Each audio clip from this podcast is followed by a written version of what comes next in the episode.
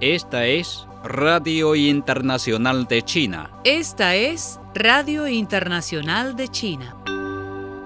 El Puro Político del Comité Central del Partido Comunista de China se reunió este viernes para examinar y analizar las circunstancias económicas actuales y elaborar planes de trabajo de cara al segundo semestre de 2021. La reunión fue presidida por Xi Jinping, secretario general del Comité Central del Partido Comunista de China. Durante la reunión se señaló que la situación global en relación con la COVID-19 aún está evolucionando y la economía china se enfrenta a un entorno externo cada vez más complejo y grave. La recuperación económica interna es aún poco firme y desequilibrada, de acuerdo con la reunión. En la reunión se llamó a realizar más esfuerzos para profundizar la reforma estructural del lado de la oferta, acelerar la construcción del nuevo paradigma de desarrollo y promover el desarrollo de alta calidad de China. También se hizo hincapié en mantener políticas macroeconómicas consistentes, estables y sostenibles, una coordinación sólida para combinar las políticas de este año con las de 2022 y garantizar que la economía funcione dentro de un rango apropiado. En la reunión se hizo hincapié en mantener el tipo de cambio del renminbi básicamente estable y en un nivel razonable y equilibrado. También se exigieron esfuerzos para garantizar el suministro y la estabilidad de los precios de los productos básicos. El portavoz del Ministerio de Relaciones Exteriores de China, Zhao Lijian, afirmó el viernes que la fea práctica de Estados Unidos seguramente quedará registrada en la historia de la lucha de la humanidad contra la epidemia con el fin de transferir la responsabilidad de su ineficaz lucha contra la epidemia y lograr el propósito político de difamar y reprimir a otros países, Estados Unidos ha politizado la epidemia, estigmatizado el virus e instrumentalizado la trazabilidad del mismo, usando la mentira, el descrédito y la coacción como norma y no respetando los hechos, la ciencia ni la justicia, explicó el portavoz en una rueda de prensa regular. El diplomático chino exhortó a Washington a publicar y detectar los datos de los casos tempranos, como la enfermedad respiratoria inexplicable en Virginia registrada en julio de 2019, la enfermedad provocada por el cigarrillo electrónico a gran escala en Wisconsin y Maryland en septiembre de aquel año, así como los casos a que se refirió el director del Centro para el Control y la Prevención de Enfermedades de Estados Unidos, quien admitió públicamente el año pasado que algunos estadounidenses que murieron de influenza dieron positivo al coronavirus en su diagnóstico post-mortem. Al mismo tiempo, insistió el portavoz Zhao Lijian, Estados Unidos debería invitar a expertos de la OMS a investigar Fort Detrick y sus más de 200 laboratorios biológicos en el exterior. Según el portavoz, el instituto ha estado involucrado en la investigación y transformación del coronavirus durante mucho tiempo. En 2019 se produjo un grave accidente de seguridad y se cerró. Posteriormente estalló una enfermedad con síntomas similares a la neumonía del coronavirus en los Estados Unidos, recordó Zhao. El portavoz también instó a la Casa Blanca a invitar a expertos de la OMS a investigar la Universidad de Carolina del Norte. De hecho, Estados Unidos es el mayor financiador e implementador del mundo de la investigación sobre el coronavirus, indicó Zhao, argumentando que el equipo de Parrick en la Universidad de Carolina del Norte es una autoridad en este tipo de investigación y durante mucho tiempo ha contado con capacidades de síntesis y transformación del coronavirus extremadamente avanzadas. Por último, el portavoz de la Cancillería china llamó a Estados Unidos a publicar los datos sobre la enfermedad de los soldados estadounidenses que participaron en los Juegos Militares de Wuhan. En octubre de 2019, Estados Unidos envió a más de 300 personas a Wuhan para participar en los Juegos Militares.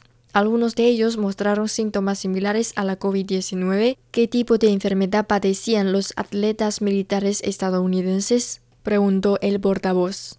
El plan de la Organización Mundial de la Salud para la segunda fase de estudios sobre los orígenes de la COVID-19 fue presentado unilateralmente por el secretariado de la OMS sin obtener la aprobación de todos los Estados miembros, dijo el jueves el portavoz de la Cancillería china Zhao Lijian. Zhao dijo que el mandado del secretariado es proporcionar facilidades a los Estados miembros para tener consultas plenas y alcanzar consensos y que no está facultado para tomar decisiones por sí mismo. 60 países han escrito al director general de la OMS diciendo que dan la bienvenida al informe del estudio conjunto entre la OMS y China y rechazan la politización de los estudios sobre el origen, enfatizó. Las autoridades sanitarias de China propusieron medidas para facilitar la implementación de la política de los tres hijos. En un aviso emitido el jueves por la Comisión Nacional de Salud, la Comisión pidió revisiones oportunas de las normativas locales de planificación familiar y hacer más accesibles los recursos médicos de alta calidad en la atención materna e infantil. La Comisión alienta a la participación de actores privados en la prestación de servicios de guarderías y la exploración de un sistema de permisos para que los hijos de familias de un solo hijo puedan atender a sus padres de acuerdo con el aviso. La Administración Nacional de Inmigración de China se ha comprometido a incrementar aún más los esfuerzos contra la importación de COVID-19 y prevenir firmemente la transmisión del coronavirus a través de los canales de entrada y salida.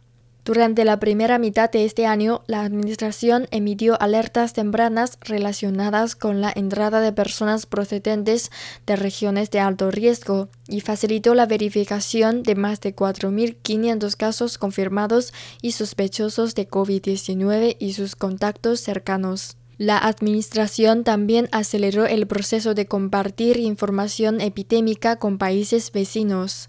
Alrededor de 85.000 personas fueron detenidas por entradas y salidas ilegales durante el primer semestre de 2021, según cifras de la Administración.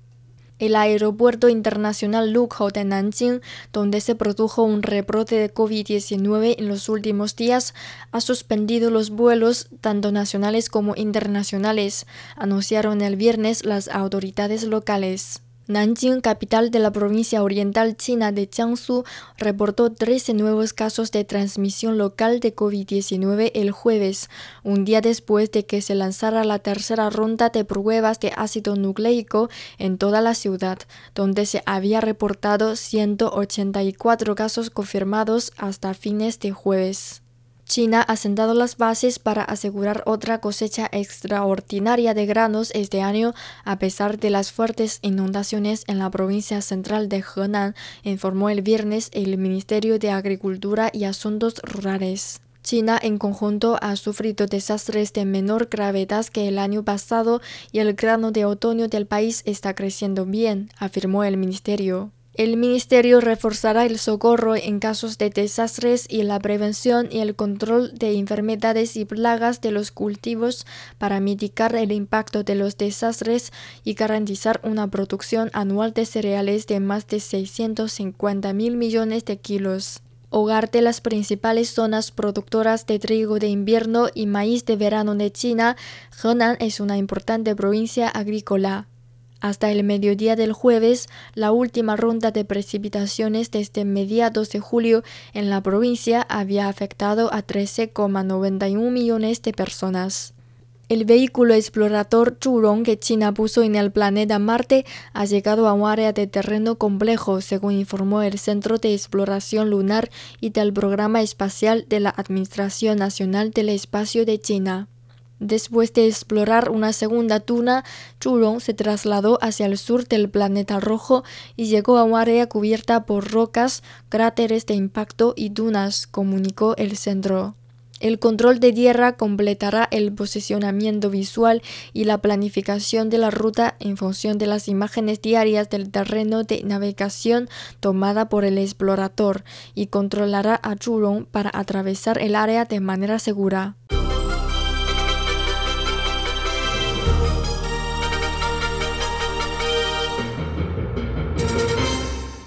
La Gaceta de la Academia Nacional de Ciencias de Estados Unidos publicó recientemente un dato de referencia al mundo.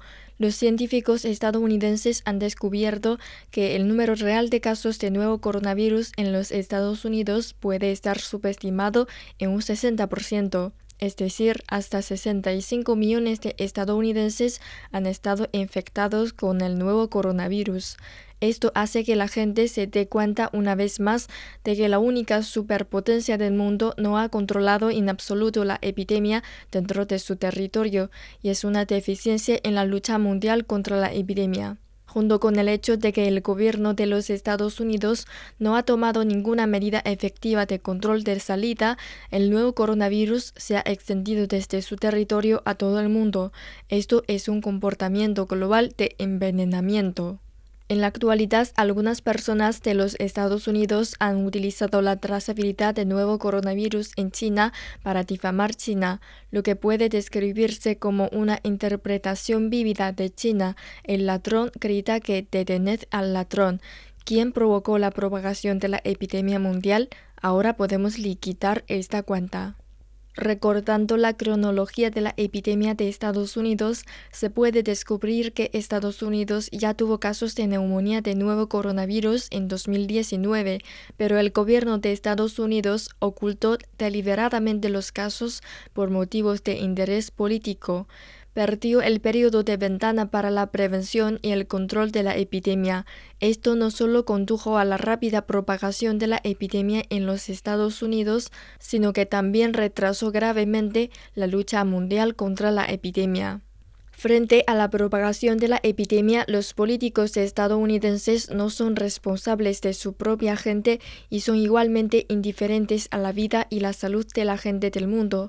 Según datos oficiales estadounidenses, desde abril de 2020 hasta marzo de 2021, un total de 23.195 millones de ciudadanos estadounidenses viajaron al exterior por vía aérea y terrestre, debido a que el gobierno de Estados Unidos no ha implementado medidas eficaces de prevención de epidemia, el mundo ha sido víctima de la epidemia de Estados Unidos.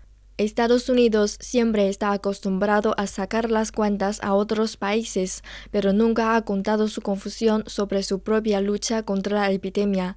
No solo eso, algunos políticos estadounidenses han politizado la trazabilidad del virus en un intento de estigmatizar a demasiadas personas, transferir la responsabilidad de su propia lucha ineficaz contra la epidemia y lograr el objetivo político de desacreditar y reprimir China. Este hecho es esencialmente descarado para llevar otro virus al mundo, un virus político que es más aterrador que el nuevo coronavirus. La lucha contra la epidemia es una responsabilidad común de toda la humanidad no un campo de caza para que los políticos estadounidenses busquen beneficios personales. Estados Unidos no solo ha fracasado en su propia lucha contra la epidemia, sino también ha exportado la epidemia al mundo, y aún más la manipulación política ha obstaculizado la cooperación global en la lucha contra la epidemia. Estos comportamientos irresponsables no respetan la ciencia, violan la moral internacional y están matando gente. Si algunos políticos estadounidenses esperan mostrar liderazgo estadounidense en la lucha mundial contra la epidemia, debe hacer todo lo posible para controlar la epidemia en su país, detener inmediatamente la manipulación política, dejar de envenenar al mundo y tomar medidas concretas para demostrar lo que merece en el conocimiento intuitivo y la responsabilidad internacional.